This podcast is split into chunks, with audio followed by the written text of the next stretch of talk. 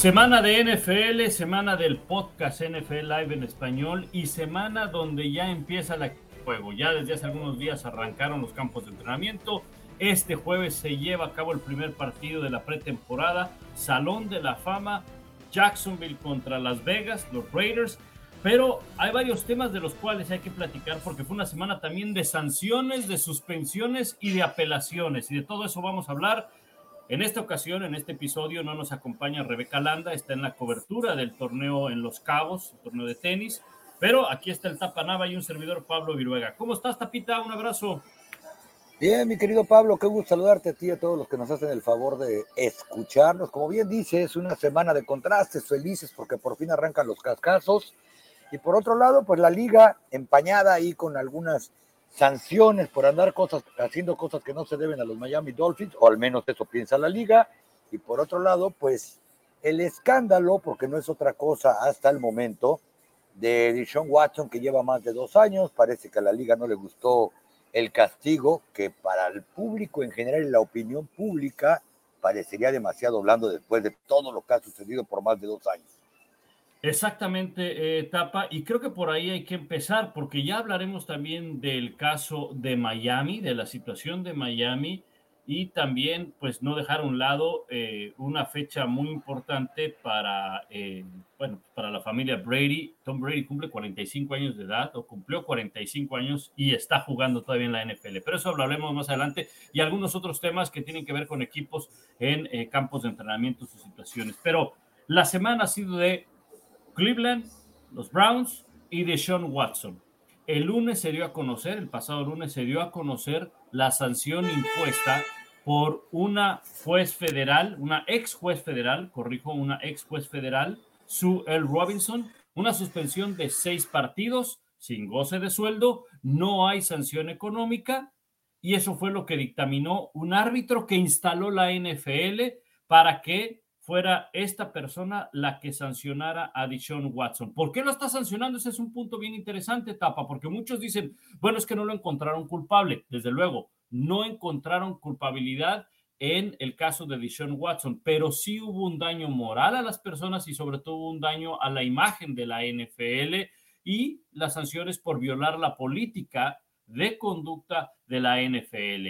La Asociación de Jugadores desde el domingo por la tarde en un comunicado manifestó que ellos no apelarían la decisión de la ex juez federal Robinson y le dio tres días a la NFL para presentar una apelación misma que ya se presentó y que busca incrementar la sanción a Dishon Watson. Ahí es hasta donde estamos, Tapa, y esto pongo todo este contexto para aclarar varias cosas. Mucha gente se va, bueno, pero es que, o sea, ni culpable fue, no, la Corte nunca lo encontró culpable, ni siquiera fueron cargos judiciales, se quedaron en demandas civiles, pero la NFL está persiguiendo una falta de conducta a su política de la liga y por eso es que busca una sanción mayor después de lo que dictaminó la juez de seis partidos. Sí, incluso Pablo, si la ley ya lo hubiera encontrado culpable, créame que ni siquiera estaría equipado ahorita en el campo de entrenamiento de los Cleveland Browns, ¿no? Son dos cosas completamente diferentes, como bien dices. La NFL en este momento cree que eh, la sanción impuesta por un mediador que ellos mismos pusieron, por un juez que ellos decidieron, fue demasiado débil. A lo que ellos llaman, se puso en posición de empañar la liga, de una conducta que quizá, eh, pues otra vez crea escándalos, etcétera. No porque crea o lo haya acusado la liga porque no tiene ningún derecho a ser culpable de esas sanciones, ya sea por abuso sexual, como tuvo algunas demandas, o por este también conducta de acecho a algunas mujeres. ¿A qué me refiero? A que la liga no está por arriba de la ley.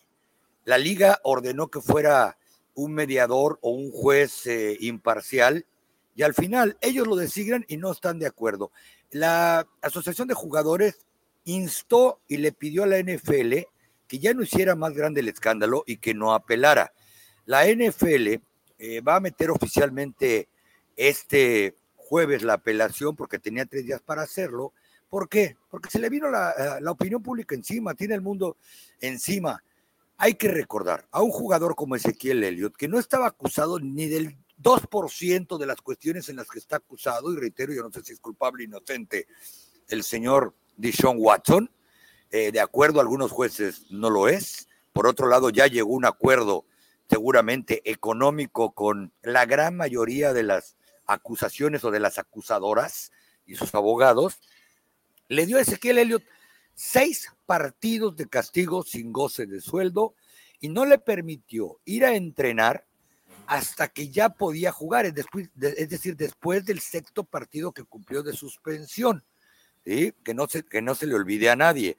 Al señor Dishon Watson, eh, la juez que le dio el castigo le, le, da la misma cantidad de partidos y le permite ir a entrenar no solo al campo de, de prácticas antes de comenzar la temporada y de jugar partidos de exhibición. Lo deja ir a entrenar a la cuarta semana, es decir, cumplido la mitad del castigo. Por eso la liga, pues obviamente sabe que la opinión pública se les iba a echar encima y está en este momento tratando de hacerlo. Ojo, eh, que de acuerdo a diversos reportes de nuestros colegas de ESPN doméstico, el sindicato de jugadores y la NFL trataron de llegar a un acuerdo antes de que la juez Robinson diera su veredicto.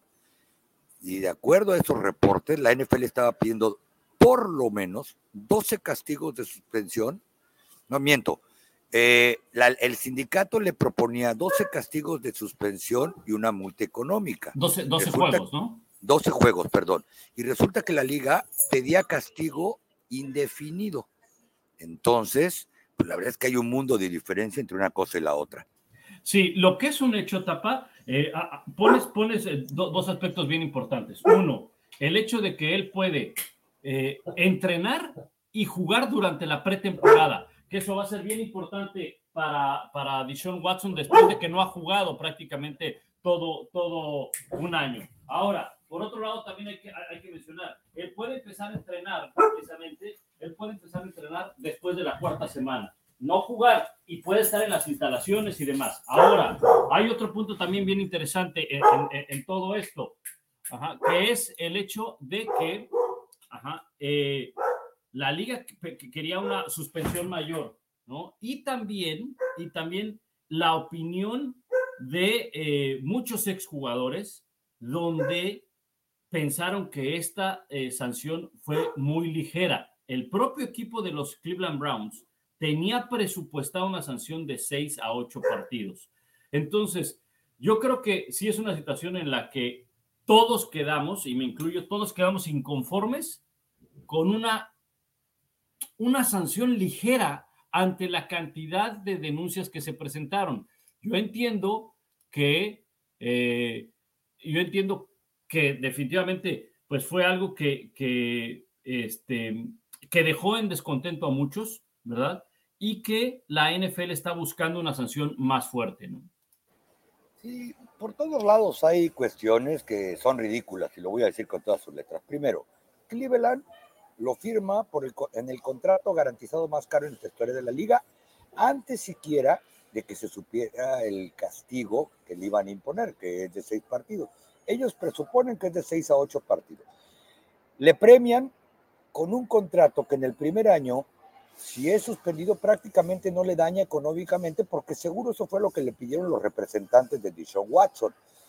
Si en este momento se cumple el castigo y pierde la apelación que supuestamente este jueves va a llenar de manera oficial la liga, únicamente le costaría 385 mil dólares. Digo únicamente entre comillas porque ya los quisiera yo, pero para un señor que va a ganar tanto dinero como él y que está involucrado en este escándalo, y que seguramente ya le costó varios millones de dólares eh, que retiren algunas de las acusaciones a través de los arreglos que son públicos en cualquier corte del, estado de Texas, pues entonces dirías, bueno, parecería, reitero, que está solapando el equipo de Cleveland a Dishon Watson y no lo está solapando porque no ha sido encontrado culpable, hasta donde yo sé, de conductas este, sexuales o de intentos de violación o de lo que sea lo está encontrando, solapando de conducta en detrimento de la liga, porque el simple hecho de que tu nombre esté mencionado en medio de todos estos escándalos y que tú seas parte de esa liga, pues ya te pone en una muy mala situación, vamos a decirlo así. Entonces, de ahí ya le estaban solapando, 20, el primer año te firmamos muy barato para que cuando te castigue la liga no haya bronca, no, no, no salgas mermado. Y otra vez con el ejemplo, Ezequiel Elliott de lo que estaba acusado era de agresión doméstica por la novia que se enojó y hay grabaciones, hay muchas cosas que la novia le grita cuando empezó la legata, voy a destrozar tu carrera profesional antes de que empiece porque la cortó para irse a jugar a los Cowboys, hasta donde están todos los reportes, ¿no? Y le meten el mismo castigo, sin goce de sueldo, no lo dejan entrenar, y ustedes saben la fama que se le ha hecho Ezequiel desde entonces. A Watson, cada vez que lo veo entrenando con el jersey de los Cleveland Browns, parece que no, que no hubiera pasado absolutamente nada. Y, e insisto, Pablo, en lo que la liga lo está castigando. La NFL, eh, pues parece que va a pedir en la apelación una suspensión indefinida y otra. Deshaun Watson no se ha salvado, aunque pierda la apelación la NFL de acuerdo, reitero, porque yo no soy experto en temas legales, mucho menos que tienen que ver con la liga, si surge una nueva acusación o alguna de las acusaciones que aún quedan pendientes y con las que no ha llegado de Sean Watson y su equipo de trabajo un arreglo, llega a una corte civil, entonces la NFL puede levantarle otra investigación paralela completamente diferente y ahí aplicarle lo que ellos consideren es el rigor de las reglas de la liga. Sí, de acuerdo, Tapa. Y, yo creo que, eh, a ver, para mí la NFL hace bien en apelar. Tú, hace un momento mencionabas que se le vino encima la opinión pública y definitivamente, definitivamente porque eh, hablabas de la sanción de Sicket Elliott, hablabas de otras, ha habido otras sanciones donde también se ha castigado con mayor rigor a jugadores, aunque aquí me detengo algunos de estos jugadores, el caso de Calvin Ridley, el caso de Hopkins, muchos otros que empezaron de inmediato, pues varias personas de la NFL, personas me refiero varias del medio, a decir, bueno, ¿por qué a este le das tanto? ¿Por qué a este le das menos?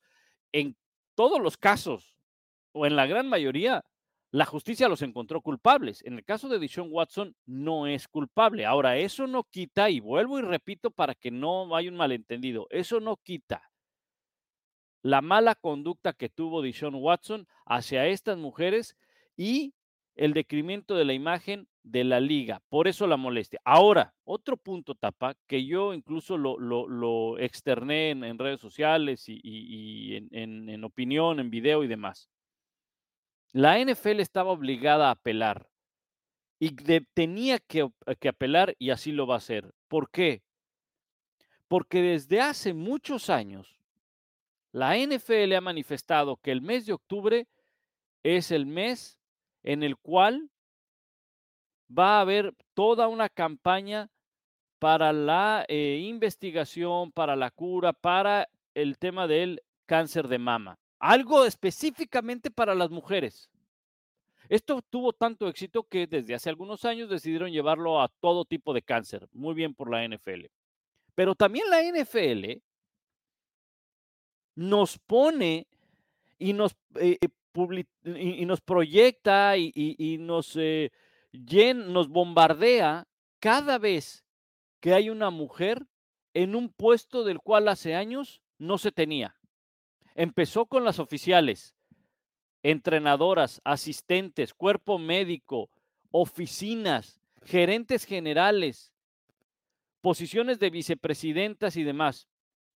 Qué bueno, Qué bueno, o sea, es una liga que desde hace muchos años ha tratado de incluir, de promover, de dar igualdad a todos. Entonces, cuando a las mujeres se les da esas oportunidades, la NFL es la primera en promoverlo y qué bueno, la verdad, qué bueno que haya más mujeres involucradas en el fútbol americano en diferentes posiciones y en diferentes áreas. La NFL ha querido desde hace muchos años sacar el estigma que teníamos o que se tiene de que la mujer era la mujer guapa, atractiva, de porrista o la que estaba ahí que, ah, sí, es aficionada. Hoy en día hay una gran cantidad de aficionadas, año con año va creciendo en, en, Estados Unidos y en diferentes partes del mundo, pero también la NFL nos promueve y nos, y, nos eh, proyecta y nos recuerda que hay mujeres involucradas en, en otras áreas de la liga. Entonces, el mensaje sería inconcluso, el mensaje sería incompleto si la NFL no hace algo con el tema de Edition Watson. Y, ojo, que se han manifestado tapa también exjugadores de la NFL, y esto es algo bien cierto, bien cierto, ¿eh? Si vas a castigar de esa manera a jugadores, si vas a querer que no haya conductas inapropiadas como la de Dishon Watson en jugadores, tienes que voltear a ver, a, ver también a tus dueños, porque hay algunos dueños que han, en los últimos años, hay pisa, hay, cola, y larga cola que les pisen, ¿eh? Bueno, ahí está la investigación que supuestamente le están haciendo a Dan Snyder, pero volviendo al tema de Dishon Watson, la verdad es que mi humilde opinión sería o castigas o no castigas, es decir, eh, tú no puedes darle un castigo por conducta en detrimento de la liga, reitero, porque la NFL no está sobre las leyes y no ha sido declarado culpable de absolutamente nada, aunque digan que cuando el río suena es porque agua lleva a Dishon Watson y no digamos conducta en detrimento de la liga. O sea, ha quemado a la liga por donde le busques, ¿no? cuando son 25 demandas y prácticamente saca su billetera para pararlas, o sea, llegas a un arreglo con ella, si no llegó un arreglo diciéndole, reconoce que te equivocaste, que me quieres, simplemente que me quieres perjudicar, ¿no? O sea, le soltó los, los billetes, por supuesto que hay una conducta que empaña la liga por donde quieras, gustes y verlo. Pero entonces, reitero, seis, seis partidos para un muchacho que tuvo 25 acusaciones, que se puso en medio de esa situación, porque de una manera o de otra, él estuvo en medio de esa situación.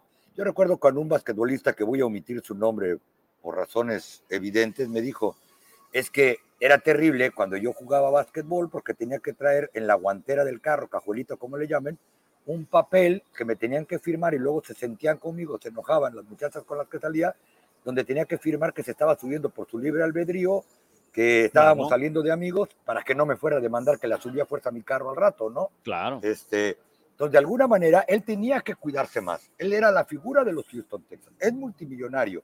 No es la primera vez que están acusando para bien o para mal, porque reitero, yo no estoy diciendo que sea inocente ni culpable, u otros a los que hayan acusado, pero se puso en situación de manchar la imagen de la liga, tuvo una conducta en detrimento. Entonces no lo puedes castigar cuando hay 25 acusaciones de la misma manera en que alguien va y dice que quiso pegar, yo digo que no te quise pegar.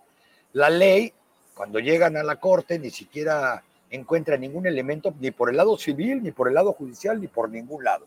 Acá todavía hay un caso civil pendiente en varios aspectos, ya no el de las 24 ni 25 acusaciones. Y al final del día, eh, también es difícil entender, por lo menos en mi caso, cómo puede ser juez y parte, ¿no? La NFL nombra un, este, un juez árbitro. Bueno, resulta que ahora la NFL en la apelación puede decidir que el mismo Roger Goodell es el nuevo árbitro, el nuevo juez. Claro. Cuando tiene la opinión encima.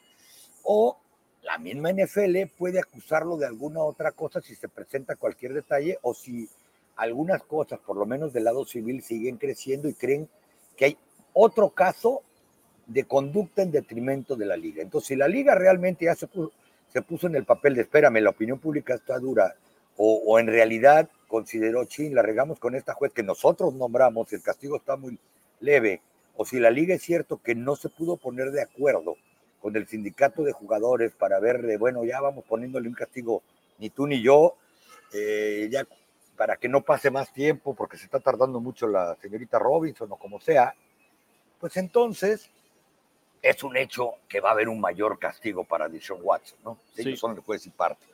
Sí, yo, yo creo que esto apenas empieza, bueno, obviamente con el hecho de, que la liga haya presentado esta apelación, ¿verdad? Eh, esto apenas, esto apenas empieza. Y en el Inter, Dishon Watson no podrá jugar, no podrá jugar al menos los seis partidos. Habrá que esperar eh, cuánto llega a tardar todo esto, pero me queda claro que la NFL está en la posición de que Dishon Watson no juegue todo este año. Eso a mí me, me, queda claro. Yo en algún momento pensé, Tapa, dije, bueno, a la mejor media temporada lo suspenden, aunque creo que esa media temporada iba a ser todavía corta. Creo que al menos un año tendría que haber estado fuera eh, de Sean Watson. Y es algo que se, se, buscará en la apelación por lo que hemos escuchado, por lo que hemos visto por parte de, de la NFL.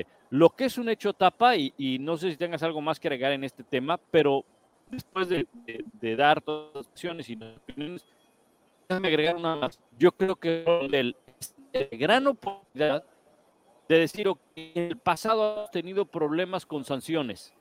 En el pasado nos habíamos quedado o cortos con sanciones o, no eran las adecuadas o, había inconformidad por parte de la asociación.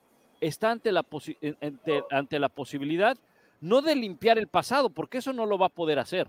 Ya el pasado, lo que hicieron bien en cuanto a sanciones de jugadores, la liga en cuanto a sanciones puso un parteaguas y cambió y modificó la manera de, sancionar a los jugadores, pues porque también cada año vemos esto, definitivamente, o desgraciadamente cada año vemos esto, o situaciones eh, parecidas o similares, ¿no? Sí, por eso reitero, yo creo que un jugador de NFL o de cualquier deporte, una figura pública, alguien que corre e, ese tipo de riesgos, entre comillas, debe tratar de evitarse de, estar en esa posición, ¿no? Yo siempre he pensado que no hay que estar en el lugar inadecuado, a la hora inadecuada, con la gente inadecuada, en general. Por eso esto es un gran ejemplo y otra vez, otra vez, para el que no le haya quedado claro, yo no sé si es culpable o inocente, yo no soy juez, yo no tengo las pruebas, yo no sé nada, pero lo que uno tiene que evitar, y sobre todo un jugador de la liga o de cualquier deporte profesional, es no exponerse a estar en este tipo de, de, situaciones, por un lado. Por otro lado, lo que la liga además quiere es que le metan un castigo de al menos 8 millones de dólares. También. Al menos 8 millones de dólares comparado con lo que si procede la sanción que está actualmente, únicamente, entre comillas, perdería 385 mil dólares. Y para bien o para mal, a partir de este jueves, la vida en la NFL continúa, ¿no? Entonces ahora también los Cleveland Browns y el propio Dishon Watson tendrán que ver qué sigue. Eh, y eso también por el lado del tema deportivo, pues yo no sé, Pablo, pero a un equipo como Cleveland, suponiendo que el castigo continúe como está, que es lo que tenemos hasta hoy, pues obviamente los pone en una posición bendecida para ellos comparado con lo que se esperaba con el castigo que quiere la NFL, porque son seis juegos y la verdad, para un equipo que es contendiente, se supone, con Dishon Watson al frente, que recuerden, Dishon Watson no ha jugado en un año, ni siquiera entrenaba prácticamente con los Texas, pues la verdad es que dices, bueno, todo se les acomodó, ¿no? Eh, tienen unos primeros seis partidos bastante tranquilos comparado con lo que pudo ser. Sí, mira, para repasar el, calendario de esos seis partidos, Dishon Watson regresaría para el 23 de octubre si las cosas se mantienen como, como hasta ahora. Eh, insisto, hay que esperar a ver en, qué concluye, pero por ahora sabemos que no puede jugar los primeros seis partidos, ¿no? Ellos abren temporada en Carolina, partido ganable. Reciben a los Jets, ganable. muchacho, bye week. bye week, ajá. Ojo, déjame detenerme aquí. El titular es Jacoby Brissett. Ellos tienen a Josh Rosen y de inmediato, desde antes de que se diera a conocer la sanción, el coach Stefanski dijo, en caso de que Dishon Watson no esté disponible, nuestro quarterback titular es Jacoby Brissett. Ok, yo entiendo, Jacoby Brissett pues es un buen suplente, un magnífico suplente y que puede llevarte el equipo a ganar algunos partidos. En la tercera semana, Tapa, reciben a los Steelers. Es un partido difícil, pero no olvidar, los Steelers vienen en un proceso de un coreback nuevo.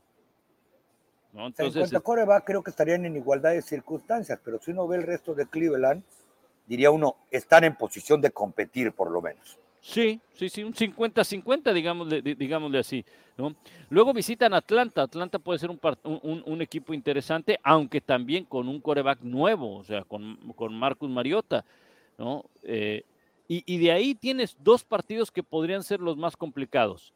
Reciben a los Chargers y reciben a los Patriots.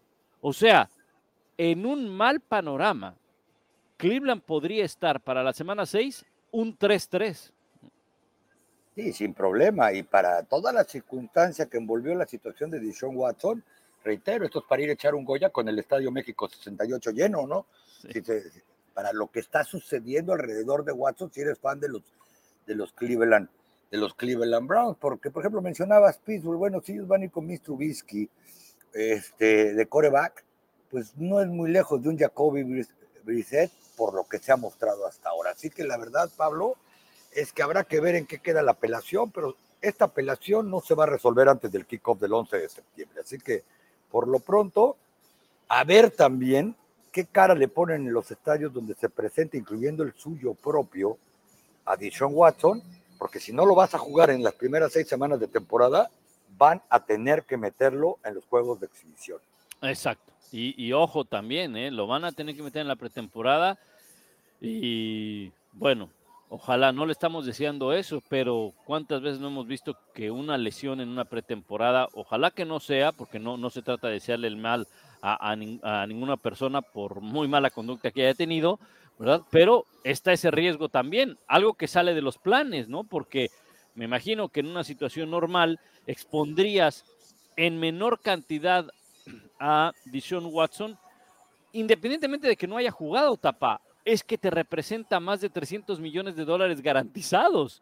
Entonces no lo vas a poner a jugar mucho en la pretemporada. Si quieres que agarre ritmo, que agarre ritmo todo el mes de septiembre, ¿no? Pero no lo vas a poner a jugar en la pretemporada. Ahora con esta sanción y con lo que ha enfrentado y todo eso, cambia la situación. Lo tienes que poner a jugar al menos varias series, creo yo, ¿no? Bueno, es que si continúa la sanción como está, el día que se presente Watson en el séptimo juego de temporada, tendría 23 partidos sin jugar en prácticamente un año y medio. Sí. Pues es demasiado, lo tienes que poner a jugar ahorita en la pretemporada, igual que como ha habido reportes que en el campamento casi toma el 75% de las repeticiones con titulares, con suplentes, con quien sea, porque también a Jacoby Brisket lo tienes que poner a pulir con los titulares, porque recuerden, este es un equipo que tiene un superataque terrestre, pero hizo muchas modificaciones en su ataque aéreo, a partir incluso de la llegada del receptor Mari Cooper. Si tú vas a tener que jugar las primeras seis semanas de temporada, tienes que poner a Jacoby Brissett y por otro lado ver, encontrar la manera de que Dishon Watson entre en ritmo. Y esto ya hablando única y exclusivamente del tema fútbol americano. Este, ya todo lo demás, pues veremos cómo va transcurriendo la apelación que, eh, que va a meter la liga de manera oficial este jueves. Exacto. Oye, bueno, bueno, pasemos al tema de Miami. Hay que hablar otra vez de sanciones y de y, demás, en lugar de hablar de, lo que nos gusta, que es eh, el terreno de juego, pero no podemos dejar a un lado lo que ocurrió con Miami. Resulta que a Miami le han puesto un, eh, una sanción, ¿verdad? No tendrá primera selección en el 2023, una tercera ronda del 2024. Además, al dueño Stephen Ross lo multaron con millón y medio de dólares, que pues es prácticamente como quitarle un dólar de, su cartera.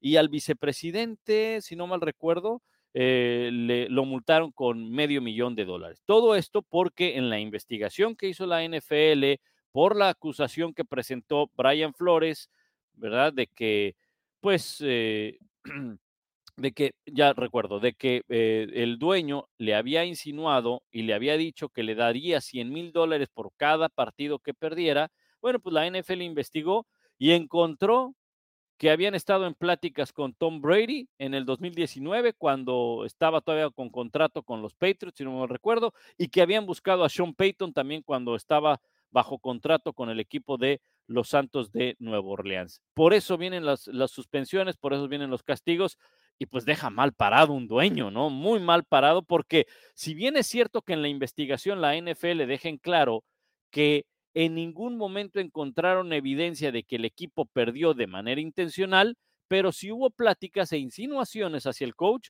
de que se dejaran perder con tal de tener una mejor posición en el draft. Con todo respeto, pero el dueño tiene tan poquísima idea de lo que es el fútbol americano, que, que nos deja claro que es dueño y que no es coach porque con una primera selección colegial no cambias a un equipo, o sea, tienes que cambiar a todo un equipo para poder armar un conjunto que compita, no solamente con una primera selección global, ¿no?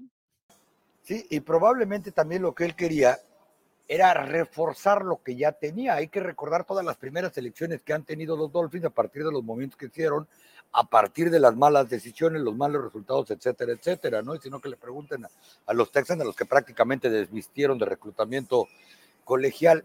Ojo, aquí prácticamente esta sanción, que es perder la primera selección del próximo año y una tercera ronda del que sigue, del 2024, viene porque de lo que ya encontraron culpable al dueño, es, como bien dijiste, de estar tratando de convencer a Brady y de que antes de que oficialmente renunciara a los New Orleans Saints, al coach Sean Payton, le dijeron, vente para acá, come and feel the noise, ¿no? Acá tenemos lugar para ti.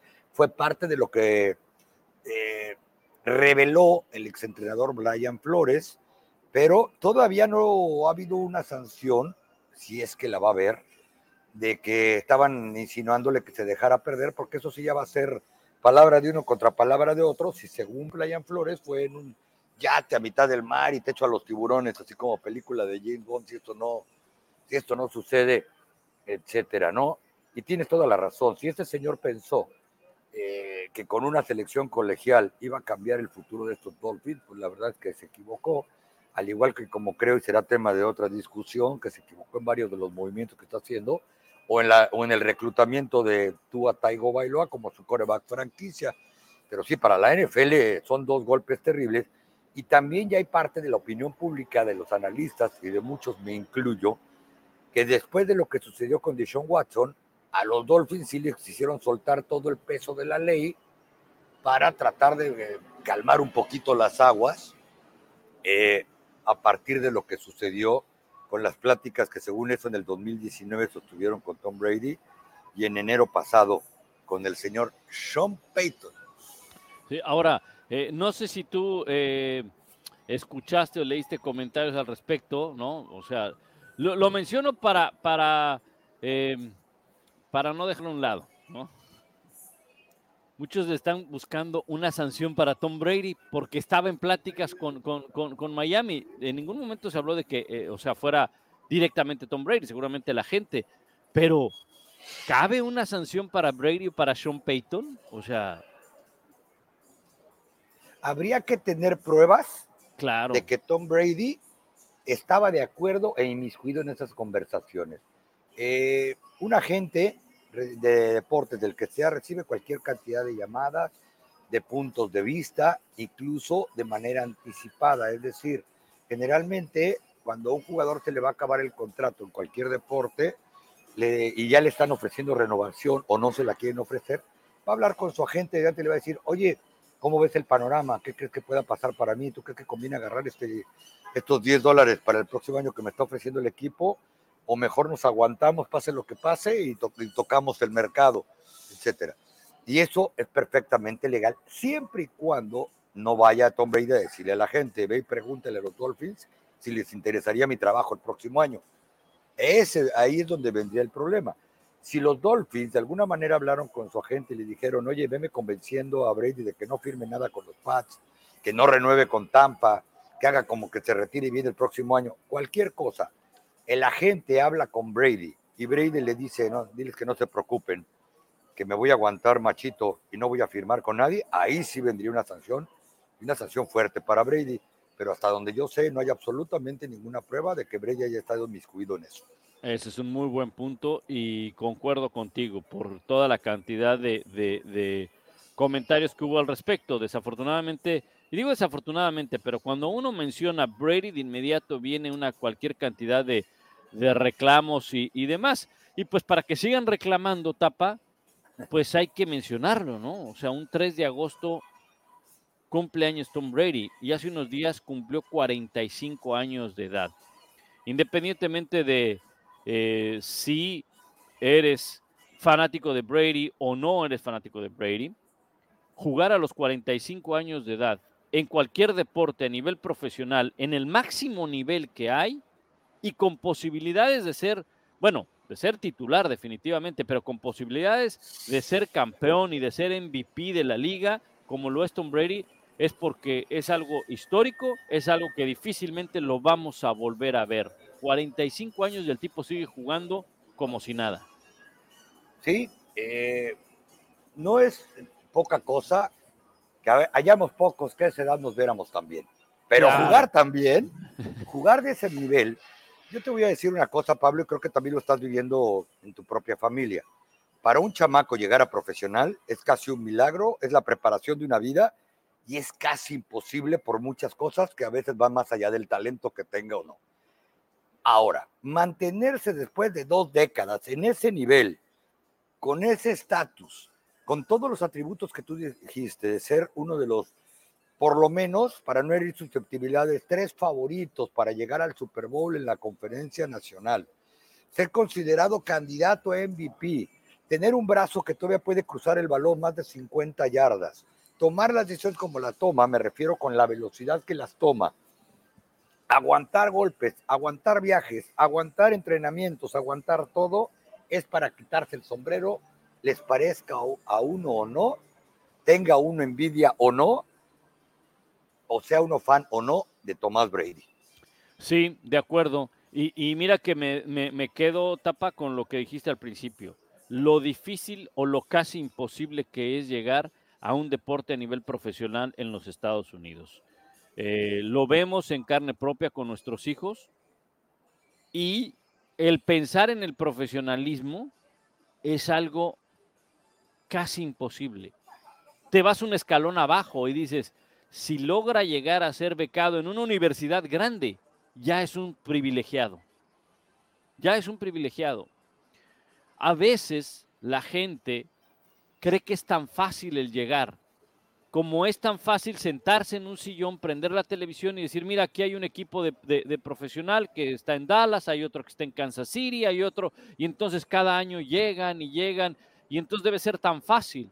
No, no lo es. Cuando uno ve la cantidad de eh, disciplinas deportivas, atletas, jugadores, niños que hay en los estados y lo proyectas a los 50 que hay en la Unión Americana, es, es de privilegiados el estar en esa posición. Y ya que llegaste hay que mantenerse, como bien lo pones sobre la mesa tapa, y es todavía muchísimo más difícil. Bien dicen, bien dicen que lo difícil no es llegar, sino mantenerse. Yo le agregaría las dos cosas. Es sumamente difícil, tanto llegar como mantenerse. Y ahí está Tom Brady.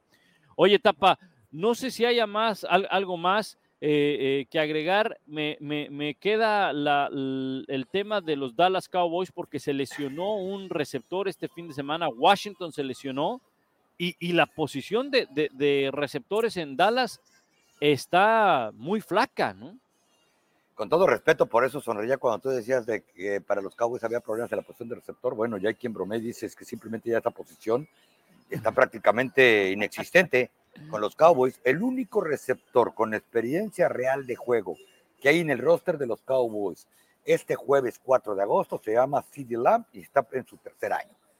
Un, muchacho que llegó décimo cuarto global en el draft del 2020, que fue el año de la, de más fuerte de la pandemia Cierto, los Cowboys ayer dijeron, me refiero el miércoles 3 de agosto, para cuando ustedes estén escuchando este podcast, que van a echar un vistazo en lo que hay libre, pero el mismo Jerry Jones dice, la verdad es que tampoco es que veo que haya mucho como para escoger algo y me gustaría ver a los jóvenes que tenemos en este equipo. Estoy parafraseando de una manera o de otra a Jerry Jones. Vamos a ponerlo así. CD Lamb, Washington venía para tratar de competir por la segunda o tercera posición de receptor, porque el segundo se llama Michael Gallup y está en la lista de indispuestos físicamente para desempeñarse. Es muy probable que no lo vamos a ver ni siquiera en el primer mes de temporada. La lesión de Washington fue la misma fractura en un pie que tuvo Marcus Lawrence, o similar por lo menos, el año pasado y lo mantuvo fuera 10 juegos. Diversas fuentes del equipo me dijeron que los Cowboys están prácticamente convencidos de que este muchacho no llega antes de dos meses y medio, tres, a la temporada. ¿sí? Entonces ya estamos quitando dos receptores. Eh, Cedric Wilson, el poco mencionado, se fue a Miami. A Mari Cooper, pues todos lo sabemos, está con Cleveland. Atrás de ellos hay Noah Brown, que no solamente se ha aventado tres años entre subir y bajar del equipo de prácticas, sino que también se lastima. Le dieron un millón de dólares este año los Cowboys cuando vieron que había poco que escoger afuera en el mercado para receptores de bajo precio. Y el que ha tenido un buen receso de temporada y un buen receptor de la Universidad del Sur de California, que yo siempre digo, las cosas pasan por algo, o casi siempre, y nadie lo reclutó en el draft, llegó hace un año como agente libre novato.